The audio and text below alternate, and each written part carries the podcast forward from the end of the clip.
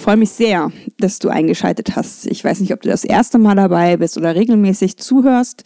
Mein Name ist Katja Diel. Alle 14 Tage mache ich hier unter Sheet Rise Mobility mal ein kleines Experiment und spreche mit Menschen über die Mobilitätswende. Wer mir schon länger hier folgt, mittlerweile sind es ja über 60 Folgen, die ich hier produziert habe, der weiß aber auch oder die, ähm, dass es gar nicht so einfach ist, bei der Mobilität zu bleiben. Denn wenn man die Mobilität verändern will, dann muss man sich ganz vielen Themen widmen, die eigentlich gar nicht unbedingt mit Verkehr, mit Autos, mit anderen Dingen äh, beschäftigen, sondern einfach mal den menschlichen menschlichen Faktor wieder herausarbeiten.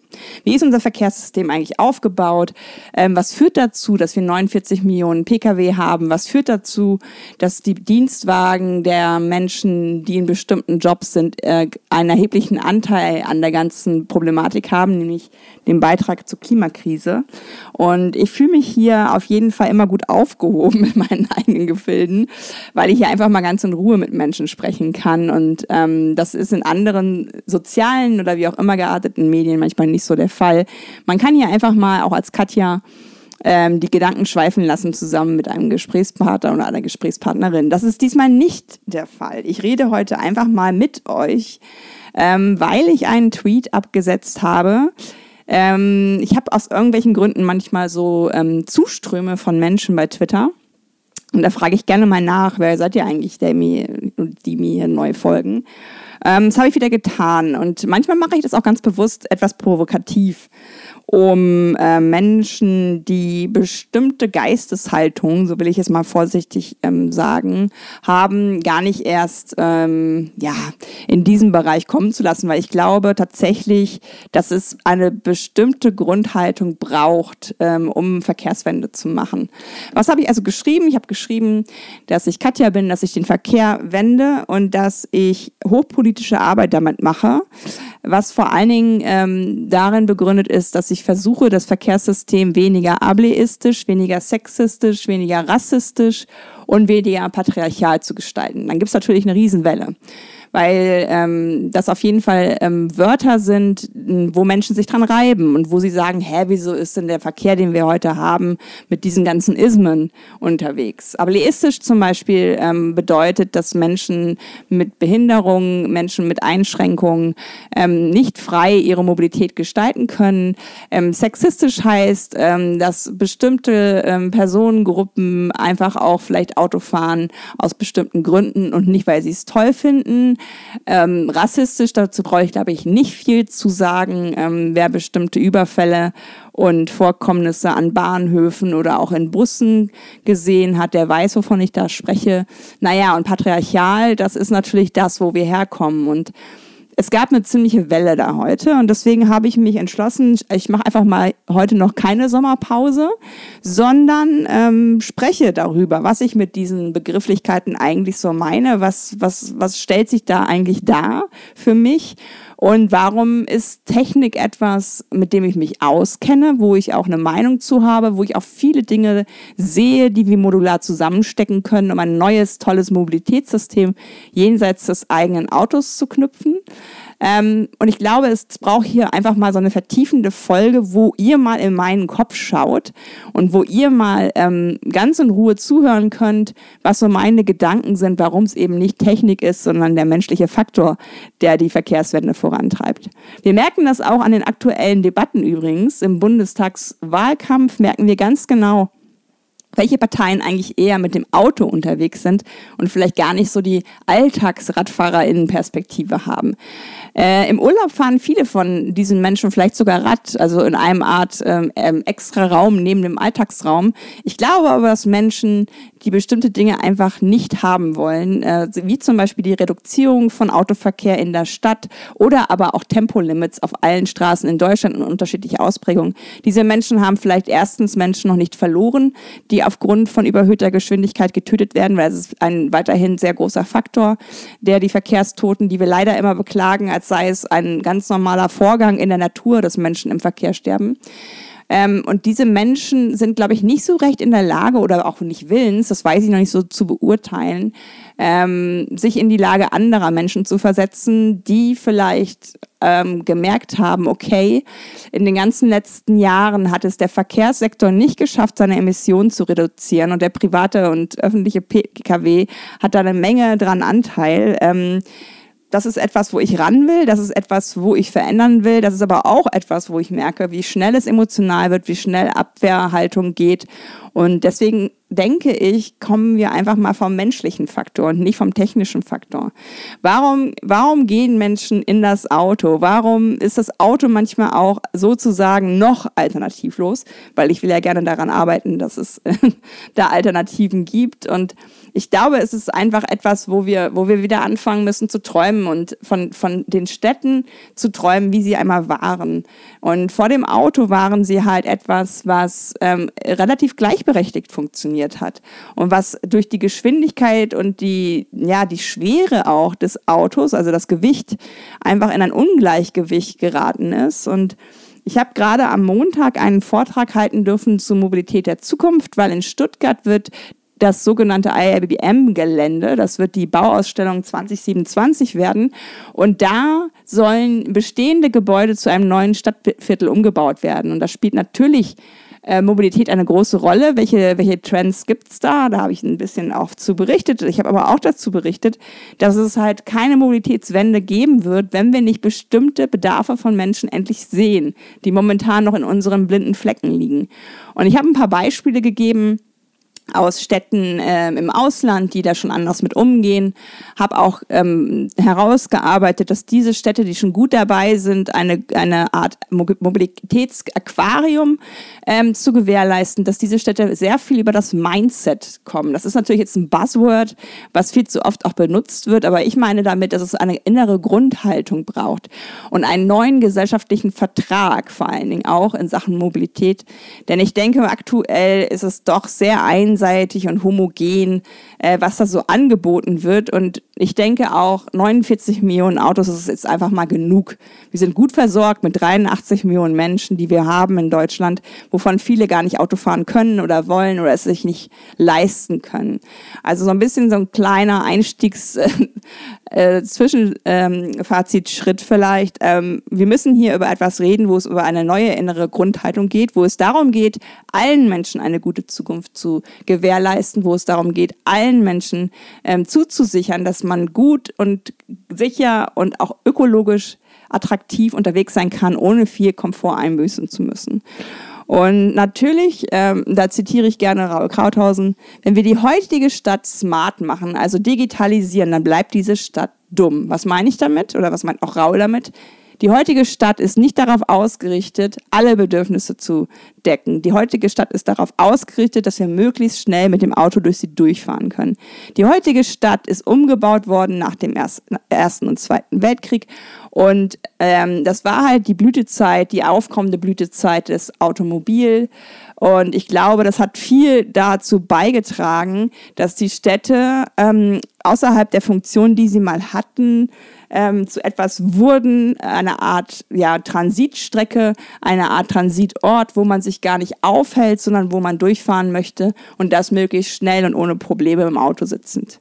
Wenn wir auf die großen Mobilitätstrends gucken, dann ist das natürlich viel mit den allgemeinen Metatrends verbunden. Es gibt den Faktor Urbanisierung, das ist momentan das Gefühl, nee, seit Corona ziehen alle ja eher aufs Land, die Stadt ist viel zu eng und dann sind wir auch schon wieder bei einem äh, Verkehrsthema, weil Corona hat vielen Leuten gezeigt, wenn sie viel zu Hause sind, wie furchtbar die Stadt eigentlich geworden ist, wie laut sie geworden ist, wie, wie verschmutzt, wie wenig Aufenthaltsqualität es auch vor der eigenen Haustür gibt.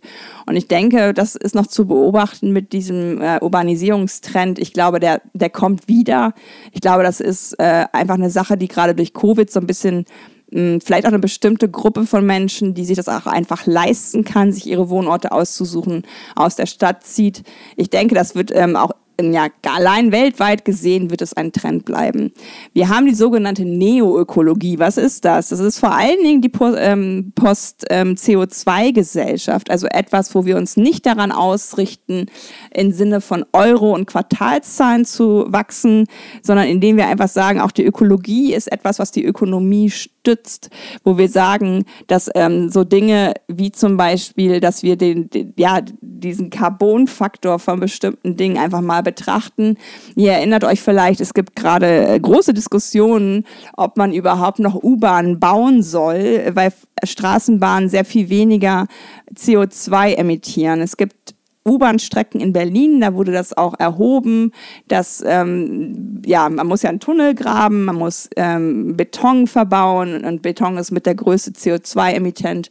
Und da wurde errechnet, dass es hunderte Jahre ähm, benötigt, bis das überhaupt amortisiert ist, wenn es bei einer S-Bahn-Strecke auf derselben Strecke nur knapp zehn Jahre sind. Also da kommt jetzt gerade viel auch rein, was uns wirklich einlädt, haltet bitte einmal an in dem, was ihr tut. Guckt auch hin, braucht ihr noch 850 Kilometer Autobahnneubau bis 2030? Oder geht es eher darum, das Ziel so festzulegen, wir wollen in einer autobefreiten Zukunft leben und das heißt, wir brauchen nicht mehr Autostraßen, sondern Radstraßen, gute Gehwege. Da investieren wir jetzt, weil, das ist auch nachgewiesen, die Wege, die du baust, diesen Verkehr erntest du und du steigerst ihn, will heißen, wenn du eine Straße baust, dann zieht das Autos in dem Sinne an, dass immer mehr Menschen denken, ach, ich kann jetzt ja hier schnell vorbeifahren. Ähm, es verlagert den Verkehr und es steigert den Verkehr. Das ist einfach nachgewiesen. Also auch da ein Innehalten. Und der Faktor Gesundheit spielt auf einmal eine ganz andere Rolle. Auch in Zeiten von Covid haben wir gemerkt, wie vulnerabel wir sind, wie verletzlich wir sind und wie schnell so eine Gesellschaft zum Stillstand Stillstand kommt, weil es eine Pandemie gibt. Und natürlich war es klar, dass es eine Pandemie gibt. Und natürlich, meiner Meinung nach, sind wir in Pandemie, Pandemie-Zeitalter angekommen, weil wir nun mal die ähm, ja, Lebensgrundlagen einfach verändern, weil wir Räume verkleinern und Tier und Mensch immer näher zusammenkommen und dann auch solche Viren von den Tieren auf die Menschen überspringen können. Das heißt aber im Faktor Gesundheit auch, dass vor Covid der durchschnittliche deutsche Mensch etwa 400 Meter am Tag zurückgelegt hat. Ich will gar nicht wissen, wie die Zahlen während Covid jetzt aussahen. Heißt also auch, Automobilität ist eine Mobilität, die krank macht. Nicht nur in dem Sinne der Menschen, die draußen sitzen und das alles einatmen müssen und den Lärm und den Stress ertragen müssen, sondern auch in dem Sinne der Menschen, die vielleicht mit dem Auto zum Fitnessstudio fahren, obwohl sie 50 Prozent der Wege sind unter fünf Kilometern, ähm, obwohl sie eigentlich andere ja, Mobilitätsformen nutzen können könnten. Sogar ÖPNV-NutzerInnen sind aktiver als Autofahrende, weil sie immerhin zu den Haltestellen gehen. Und das ist, glaube ich, etwas, wo wir auch mal genauer hinschauen sollten. In welchen Städten hat sich Covid eigentlich sehr stark verbreitet? Vor allen Dingen in Städten mit hoher Luftbelastung. Und natürlich hängt das irgendwie alles zusammen. Unsere Lunge ist belastet, wenn sie, wie hier in Hamburg, sogar aus den Hafen kommend, äh, Kreuzfahrtschiffe, Schweröl und ähnliches einatmen muss. Ein weiterer ähm, Trend, auf den ich gleich auch noch mal eingehen möchte, ist der Gender-Trend in dem Sinne, dass ähm, Gender betrachtet wird. Es ist lange Zeit überhaupt nicht passiert. Es ist zum Beispiel Fakt, dass Frauen sich im Auto sitzend sehr viel öfter schwer verletzen als Männer, weil es lange Zeit gar keine weiblichen Crash-Test-Dummies gab. Ich selbst habe mich immer gewundert, wenn ich mal ein Auto gefahren bin. Warum muss ich so weit nach vorne rutschen? Habe das Gefühl, meine Knie stoßen schon ans Armaturenbrett, während ich irgendwie immer noch nicht das Gefühl habe, richtig zu sitzen. Der Gurt sitzt mir am Hals. Und das sind alles Dinge, die darauf zurückzuführen sind, dass das menschliche Maß oft das männliche Maß war. Und das beginnt sich jetzt zu ändern. Da müssen wir hinschauen. Wir müssen da aber vor allen Dingen auch hinschauen im Sinne von, was ist eigentlich das Sicherheitsbedürfnis unterschiedlicher Menschen? Was ist eigentlich der Anspruch an Mobilität von unterschiedlichen Menschen? Und ich habe total Lust auf solche Themen, weil wir können es einfach nur besser machen. Aktuell ist es schlecht, es ist ungerecht, es ist, äh, wie ich schon gesagt habe, sexistisch, ableistisch, rassistisch rassistisch und patriarchal. Und das können wir nur ändern, indem wir halt wirklich mit Diversität an diesen Themen arbeiten. Natürlich gibt es gleichzeitig den Trend der Individualisierung. Es gibt einfach einen großen Wunsch nach sich selbst zu verwirklichen. Und das hat oft mit Dingen zu tun, die halt nicht gut fürs Klima sind. Da müssen wir Angebote schaffen, die anders einladen auf diese Individualisierung. Und wir müssen darauf auch achten, dass Menschen immer auch diesen, diesen Wunsch haben werden, als Individuum sich darzustellen. Vielleicht ist es irgendwann wirklich cooler, kein Auto zu haben, äh, Carsharing zu nutzen und andere Mobilitätsformen, als ein Auto mit sich zu führen, was zeigt, welchen Status ich habe. Nochmal kurz erinnert, Antriebswende ist keine Verkehrswende. Ich muss immer wieder diese Diskussion führen. Es nützt uns nichts, wenn wir 49 Millionen Pkw elektrifizieren. Denn es geht immer um die Kombination Treibstoffgase, Ausstoß, ähm, Lärm und andere Emissionen plus Platzbedarf. Und wenn wir wissen, dass ein durchschnittliches deutsches Auto ähm, sich nur drei Prozent am Tag bewegt mit maximal einer Person an Bord, dann ist es einfach ein sehr ineffizienter Platzbedarf. Dieses Auto, das ist auch krass, finde ich, wenn man das bedenkt, wenn es mit vier äh, Menschen gleichzeitig besetzt ist, haben wir nur noch ein Viertel des Autoverkehrs. Aktuell bewegen sich maximal, das hat die Studie Mobilität in Deutschland gezeigt, nur 10 Prozent aller Autos gleichzeitig. Obwohl wir so oft im Stau stehen, obwohl wir so oft das Gefühl haben, Stop and Go, hier geht gar nichts voran. Das sind in dem Moment nur 10 Prozent aller vorhandenen Autos. Eine furchtbare Dimension, wenn ich mir überlege, es würde sich verdoppeln. Was ist also gut fürs Klima? Natürlich laufen, natürlich nicht das Fahrrad zu benutzen. Dann kommt der Bus, die Tram und der Zug und erst dann kommen die ganzen anderen Dinge, wenn man ähm, Ausstoß und Platzbedarf kombiniert betrachtet. Deswegen ist es für mich auch immer wieder wichtig, ähm, darauf zu schauen, dass wir Narrative ändern. Verkehr ist eben nicht das Auto, Mobilität ist eben nicht das Auto, sondern der Wunsch, einen Weg zurückzulegen. Und wenn ich die Frage stelle, willst du oder musst du Auto fahren, dann verstehen viele diese Frage nicht auf Anhieb. Aber dann findet so etwas statt, wie man merkt, im Kopf rattern die Sensoren. Und dann wird von vielen gesagt, das habe ich noch nie bedacht, aber ich muss Auto fahren, weil ich keine Alternativen habe, weil ich keine Möglichkeiten habe, meine Mobilität anders darzustellen, weil die Alternativen abgeschafft worden sind und weil ich irgendwie, ja, jemand bin, den man sozusagen High Potential nennt, also ein Mensch mit einer hohen Bildung und ich muss hohe Wege zurücklegen, um meinen Beruf ausüben zu können. Da hoffe ich sehr, dass wir nach Covid, obwohl es dieses Zeitalter, glaube ich, gar nicht geben wird, weil es wird irgendwie bleiben, ähm, dass wir nach Covid auf jeden Fall lernen, ähm, den Stillstand auszuhalten, in dem Sinne, dass die erste Regel der Verkehrswende ist, Wege nicht zurückzulegen. Also Videokonferenzen in den Jobs, wo das möglich ist, vielleicht sogar irgendwann die erste äh, Konsultation bei der Ärztin auch per Video zu machen. Da gibt es ganz viele tolle Ideen, auf die ich vielleicht auch mal eingehen könnte in der nächsten Podcast-Ausgabe.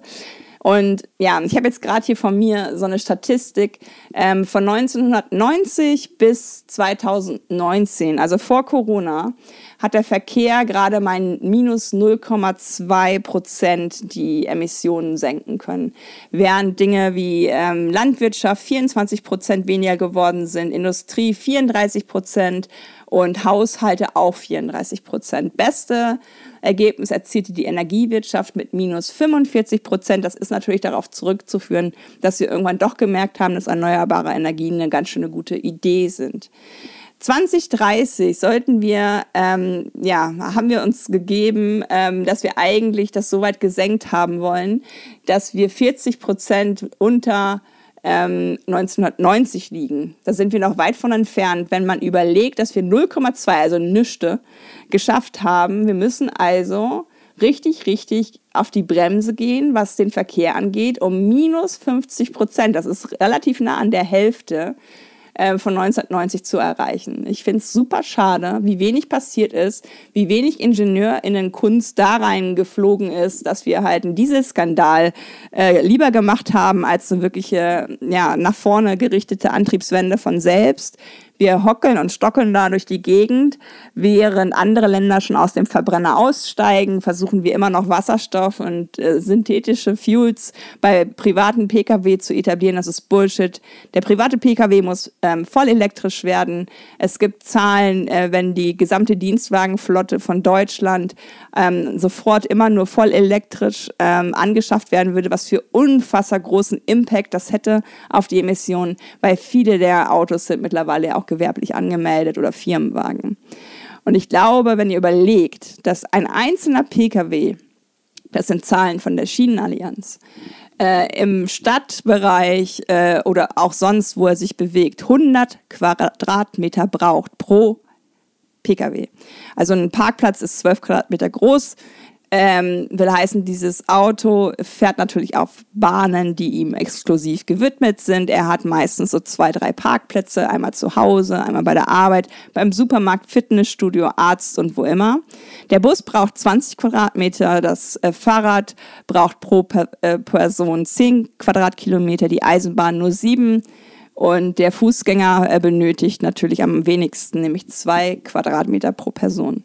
Das sind eigentlich Zahlen, die ziemlich deutlich machen, ähm, wie falsch das alles läuft und wie verquer diese ganze Wende mittlerweile auch ähm, aufgestellt ist, weil sie so viel Druck hat, äh, dass es schon fast kurz davor ist, keinen Spaß mehr zu machen. Gehen wir mal zurück, back in time. 1890 ungefähr. Was war da los? Da gab es ein sehr feministisches Verkehrsmittel, nämlich das Fahrrad. Es war günstig zu kaufen, es war selber zu reparieren. Frauen haben sich da ihre Freiheit geholt und das war eine ziemliche Revolution. Es gab auch einen riesen Aufschrei in der Gesellschaft. Es sei nicht schicklich, dass Frauen Fahrrad fahren. Es gab spezielle Bekleidungsstücke, damit es irgendwie schicklich sein konnte. Es waren die Suffragetten, die auch ums Frauenwahlrecht gekämpft haben, die auf diesem Fahrrad saßen und es machte den Männern tatsächlich Angst, dass Frauen so selbstständig unterwegs waren und für ihr Wahlrecht und andere Rechte einstanden. Also es war wirklich ein, eine Art von ja, Befreiung auch der Frau. Ähm, damals, wie gesagt, das wisst ihr wahrscheinlich, äh, wir durften nicht wählen als Frauen, wir mussten ähm, zu Hause sein, wir durften nicht arbeiten. Es waren viele Dinge bis hin zu Studium und Ausbildung, das war uns einfach verwehrt. Dann kamen die Weltkriege, äh, dann kam, muss man auch so sehen, die Nazis, auch mit VW eine gewisse Verbindung, ähm, ähm, die halt die Automobilisierung von Deutschland ausgerufen haben. Diese Automobilisierung war rein männlich weiß. Denn der Ernährer fuhr das Familienauto, er fuhr den sogenannten Stichverkehr von zu Hause zur Arbeit und zurück, während die Frauen multimodal alles erledigten, was sonst im Haushalt bei den Kindern, in der Pflege von Großeltern und Ähnlichen anstand. Die autogerechte Stadt war als ideal ausgerufen worden. Die, die Bilder von vorher, nachher sind furchtbar. Natürlich waren die Städte kaputt, natürlich musste man sie aufbauen, aber tatsächlich gab es nicht nur nach den Zweiten Weltkrieg diese Phase, sondern es gab nochmal 60er, 70er Jahre so Anmutungen, ähm, dass es immer wieder neu befeuert wurde. Ähm, die Fokussierung wurde auf das Automobil gelegt. Es gab die Abkehr vom Menschen. Es gab Straßenplanung, Verkehrsplanung und eben kaum noch Stadtplanung. Es war ein Fokus auf BesucherInnen. Das merkt ihr heute auch. Immer wenn eine, eine Straße von Autos befreit werden soll, schreien die HändlerInnen, wie sollen wir denn, wie sollen denn die Leute noch zu uns kommen? Der Fokus liegt also auf dem Außen und nicht auf dem Innen der Menschen, die vor Ort wohnen. Und die Stadt dient damit dem Verkehr und nicht den Menschen, die dort eigentlich leben und auch ihre Gelder dort ausgeben. Dann kam es natürlich auch durch das Auto dazu, dass die Wege pro Tag nicht mehr geworden sind, aber die Strecken pro Weg, weil wir haben Arbeit, Wohnung, Kultur, Erholung und was ihr euch sonst noch denken könnt, immer weiter auseinandergezogen. Auch das Dorf wurde durch diesen Trend kaputt gemacht. Es war auch eigentlich mal gesund mit kleinen Tante-Emma-Läden, Tankstellen, auch kleine Nahversorgung plus ärztlichen Bedarf. Alles war dort. Durch das Auto ähm, gab es immer mehr Verödung auch. Die Supermärkte gingen auf die grüne Wiese. Man brauchte immer mehr auch das Auto. Wir haben uns selber abhängig gemacht. Und eigentlich resilient sind immer nur Mischformen. Das kennen wir ja auch aus der Biologie und anderen Wissenschaften. Homogenität ist nie eine gute Idee. Und deswegen plädiere ich auch dafür, dass wir wieder zur Diversität auch von Angeboten im Sinne von näher an uns ranrücken, was wir täglich so brauchen, benötigen, um weniger weite Wege zurücklegen zu müssen. Natürlich ist das im Auto eine ziemliche Verkapselung. Natürlich ist das Auto viel mehr als der Weg von A nach B. Ich habe einen Safe Space, ich habe meinen Geruch, meine äh, Musik, ich habe meinen dritten Platz, dritten Raum. Das hat so einen Charakter von Arbeit, Wohnen und das Auto ist nochmal ein Raum neben diesen beiden Räumen.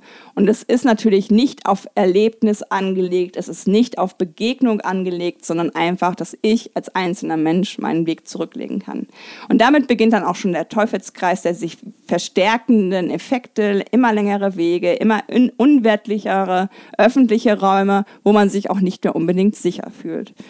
Und deswegen geht es mir um die Wiederbelebung des Raums zwischen den, den Häusern, dass das wieder etwas wird, was zur äh, Begegnungszone wird. Meiner Meinung nach brauchen Städte dörfliche Strukturen, also eine Art von Fußläufigkeit, die den Stadtteilcharakter wiederherstellt, die gewisse Sicherheit auch wiederherstellt im Sinne von sozialer Kontrolle. Und da gucken wir schnell auch auf die Freizeit, denn entgegen der Schlagzeilen, die man immer so lesen kann, ist natürlich die Pendlerinnenmobilität ein Problem, aber genauso großen Anteil hat die Freizeit, weil wir momentan so viele Hobbys in, hier und dort haben, dass wir fast diese Wege gar nicht mehr ohne Auto zurücklegen können. Ihr kennt vielleicht die Idee der 15-Minuten-Stadt von Paris.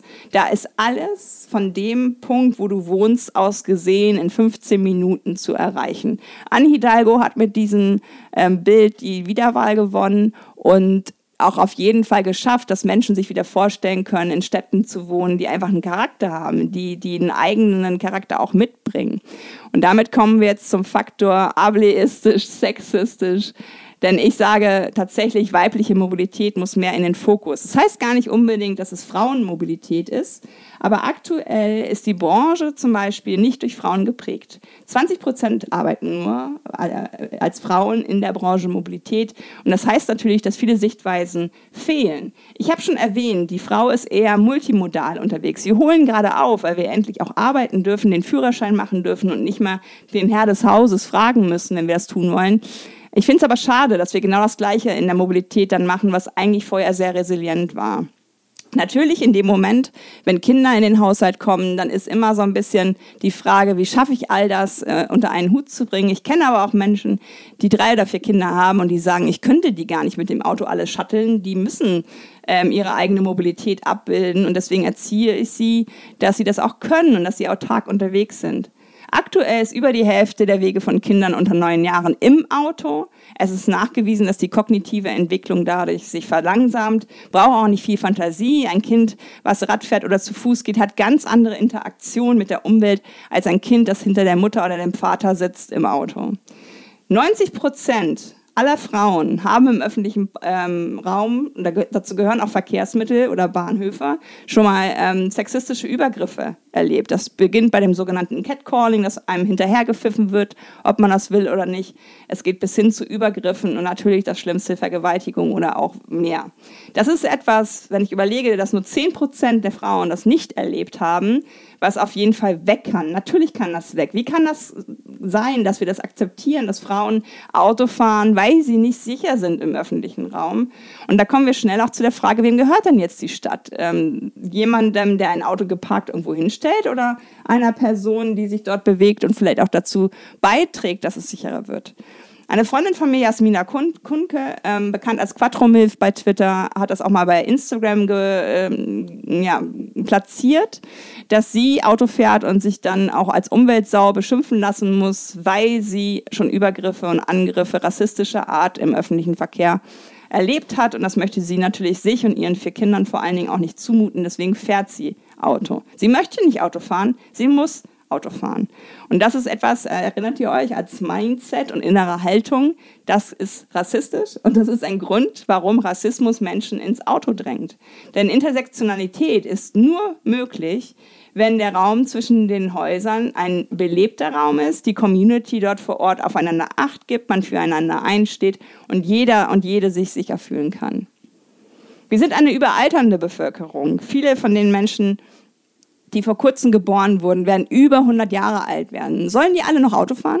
Oder wollen wir eine Gesellschaft bauen, die denen eine Möglichkeit eröffnet, anders unterwegs zu sein? Mir geht es um Wahlfreiheit. Wenn Menschen Auto fahren wollen, dann sollen sie es tun. Ich weiß aber, dass viele Menschen eigentlich relativ ehrlich mit sich sind, wenn sie Medikamente nehmen, wenn sie Erkrankungen haben, wenn sie ja einfach alt sind und das Reaktionsvermögen abnimmt, dass sie eigentlich auch wissen, sie sollten sich nicht mehr hinter Steuer setzen. Sie machen es, weil sie keine andere Möglichkeit haben, mehr der sozialen Teilhabe. Ich gucke gerade auf ein wunderschönes Bild, da bietet eine Stadt ähm, so SeniorInnen Rikschas an. Ein Mensch fährt diese Rikscha, können bis zu zwei Personen hinten drin sitzen, die können eine schöne ja, Stadtrundfahrt machen oder ins Café damit fahren. Also das sind Dinge, die wir schaffen müssen als Angebote. Was wir auch schaffen müssen, ist Inklusion.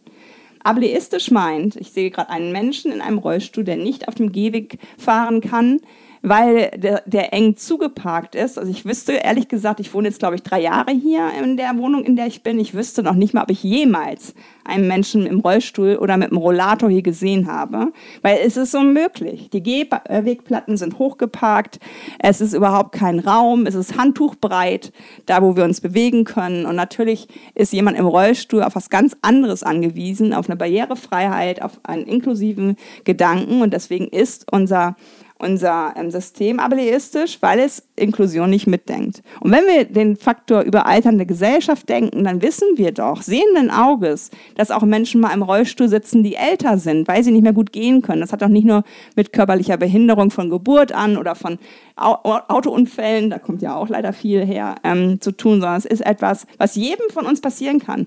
Und wollt ihr dann so darauf angewiesen sein, dass andere Menschen euch helfen oder wollt ihr eine eigene Mobilität abbilden können, ähm, die euch hilft, überhaupt die ja, wahlfreie Mobilität zu gestalten?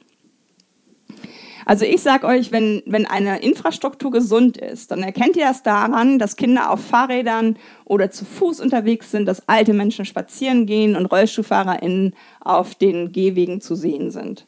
Und das bedarf eine fußläufige Vision einer Stadt, denn so hat die Stadt mal angefangen. Wir können froh sein, dass unsere Städte vor dem Auto gebaut worden sind, weil wenn sie das nicht gewesen wären, dann hätten wir so Ami-Städte oder wie in anderen Staaten, wo halt erst äh, das Auto und dann die Stadt kam. Es wäre einfach unwirklich. Wir haben aber das Geschenk, dass wir eine gesunde Struktur haben, die sehr alt und gewachsen ist mit Ortskernen und das gilt auch für Dörfer und das Land. Denn auch das kann man gesund machen, wenn man an, in Alternativen denkt, wenn man die Dinge, die man mal hatte, wieder aufbaut, wenn man auf bestimmte Lösungen setzt, die auch schnell zu etablieren sind. Und da möchte ich zum Schluss drauf kommen, dass nämlich diese Lösungen alle schon existieren. Ihr könnt mich gerne ansprechen. Ich äh, berate auch in dem Bereich. Es ist alles schon da. Wir müssen es nur neu denken und zusammenfügen. Daten erlau erlauben völlig neue Mobilitätslösungen. Es gibt Busse aus dem Drucker von Local Motors. Es gibt Softwareunternehmen wie Door-to-Door, -Door, die Ride-Pooling-Algorithmen machen. Es gibt ganz viel, was wir tun können und zusammenführen können. Vielleicht auch einfach in einer App, in einer Plattform, dass du halt, wenn du in der Stadt lebst oder in deinem Viertel lebst, einfach weißt, was gibt es denn hier alles? Weil ich glaube tatsächlich, dass viele durchaus bereit wären, ähm, aus dem Auto auszusteigen, aber gar nicht um die Möglichkeiten wissen, die sie haben. Und wenn ich dann hier auf so ein Bild gucke, dass auf Abruf ein barrierefreies Auto kommt, dann müssen wir keine Haltestellen mit taktilen Leitsystemen und Aufzügen bauen. Wir müssen nur die richtigen Fahrzeuge in dieses System speisen, dass wenn jemand im Rollstuhl sitzt und er den Wunsch angibt, ich möchte abgeholt werden mit elektrischen Rollstuhl plus eine Assistenz, dann kommt das richtige Fahrzeug. Und das könnten zum Beispiel in meiner Vision auch die Taxiunternehmen sein. Denn die sind überall schon vor Ort und die könnten ja in der Zeit, wo sie nicht so ausgelastet sind, genau diese Dienste machen. Und ich glaube, das ist so ein bisschen das Fazit, was ich in dieser Folge, ich habe mir geschworen, okay, es sind schon 32 Minuten, ich habe es ein bisschen geknackt, ich wollte eine halbe Stunde reden. Ähm, nachhaltige Community-Mobilität braucht vor allem kurze Wege, sichere Räume, inklusive Wahlfreiheit, Verlässlichkeit durch Digitalisierung in Richtung On-Demand-Mobilität. Also das große, verlässliche System ÖPNV ist da. Es ist aber nicht flexibel genug für die Bedarfe, die wir haben. Wir haben aber so Sachen wie Leihräder, Carsharing, E-Scooter. Die sollten wir alle an Stationen aufstellen, die gut auffindbar sind, sodass man in der Stadt sofort beginnen kann, die Mobilitätswende auszurufen. Das muss aber direkt weiterklappen in den suburbanen Raum und ins Land. Weil ich glaube, man kann, man kann Mobilitätslücken auf dem Land auch sehr gut mit solchen Leihfahrzeugen schließen. Dann kommst du halt zum nächsten Bahnhof mit einem Scooter oder mit so einem Bus, den du auf einem, ja, bestellst. Wir machen vielleicht Coworking auf dem Land, weil ein Arbeitgeber oder eine Arbeitgeberin festgestellt hat, ach guck, 20 Leute von mir kommen immer aus dieser einen Gegend. Lass uns da doch mal ein Büro mieten, dass sie vielleicht nur noch einmal die Woche ihren Weg zurücklegen. Ihr müsst euer Auto nicht verbrennen, aber ihr könnt gerne mal hinschauen. Der Zweitwagen, der Drittwagen, ist der noch notwendig? Seid euch gegenüber ehrlich. Muss ich das nutzen? Und seid auch mal gegenüber anderen Menschen ehrlich, die andere Bedürfnisse haben als ihr, ob, wenn deren Bedürfnisse nach ähm, Sicherheit im öffentlichen Raum, nach Sicherheit in öffentlichen Transportmitteln, nach Barrierefreiheit und nach einer gewissen Konnektivität unter den Dingen nicht auch euch helfen. Weil ich glaube tatsächlich, es macht total Sinn, auf die Minderheiten zu schauen, um der Mehrheit Mehrwerte zu generieren. Und das ist dann Autokorrektur. Das ist ein super tolles buntes Bild, was ich da habe, in Stadt, in Land und überall. Natürlich kann nicht bis an den letzten Kotten, da zieht man ja auch vielleicht hin, weil man seine Ruhe haben will, ein Bus fahren. Aber wir haben Möglichkeiten, Alternativen zu schaffen. Und ich möchte, verdammt nochmal, wenn ich meinetwegen 89 werden sollte und ich habe jetzt schon gewisse orthopädische Einschränkungen, dann möchte ich ja etwas bestellen. Meinetwegen auch am Tag vorher, weil ich dann irgendwie meine Freunde und Freundinnen in der Stadt treffe auf einen Kaffee. Äh, und ich möchte selber bestimmen, unterwegs zu sein. Und ich möchte nicht zu Hause sitzen äh, und kein Angebot haben, weil ich halt kein Auto mehr fahren möchte. Und das darf nicht sein. Ich warne wirklich davor, vor dieser Abhängigkeit vom Auto. Ich warne davor, dass wir es wirklich als zuverlässig betrachten, weil ich glaube, jeder von uns und jede von uns kann in die Situation geraten, dass es nicht mehr funktioniert und das ist nicht schön. Und das ist vor allen Dingen auch nicht Deutschland 2021, so wie ich es sehe. So, jetzt ist diese Folge einfach mal vorbei. Ich hoffe, ich konnte euch so ein paar Impulse geben. Ich freue mich sehr, wenn ihr mir Feedback gebt, ähm, weil das war jetzt einfach mal ein kurzer Ritt durch meinen Kopf. Und ja, lasst mir Rezensionen da, empfehlt mich gerne weiter und ich freue mich, wenn ich von euch höre. Jetzt aber alles Liebe für den Tag, eure Katja.